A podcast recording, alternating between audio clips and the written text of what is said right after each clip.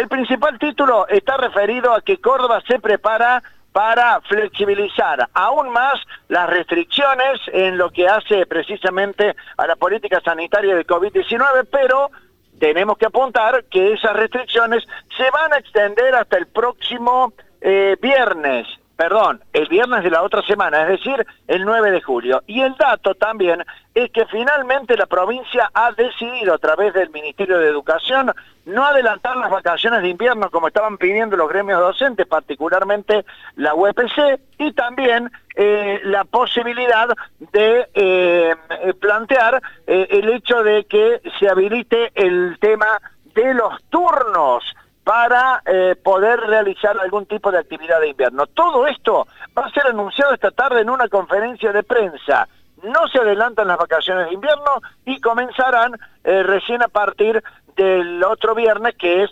feriado 9 de julio, con un fin de semana largo que después tendrá la continuidad de las vacaciones de invierno, como decía. El dato es que esta decisión se ha tomado en base al eh, leve descenso que ha tenido. Por un lado,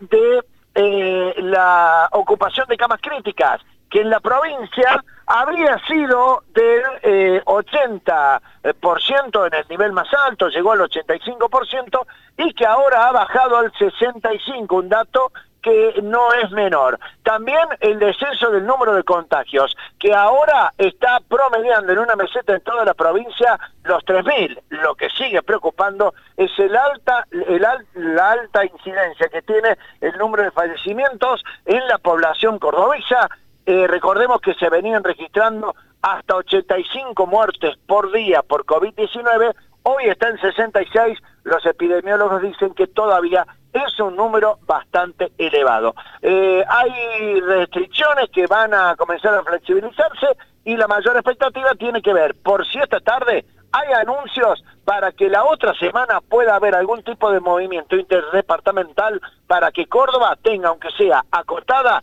una leve temporada turística de invierno.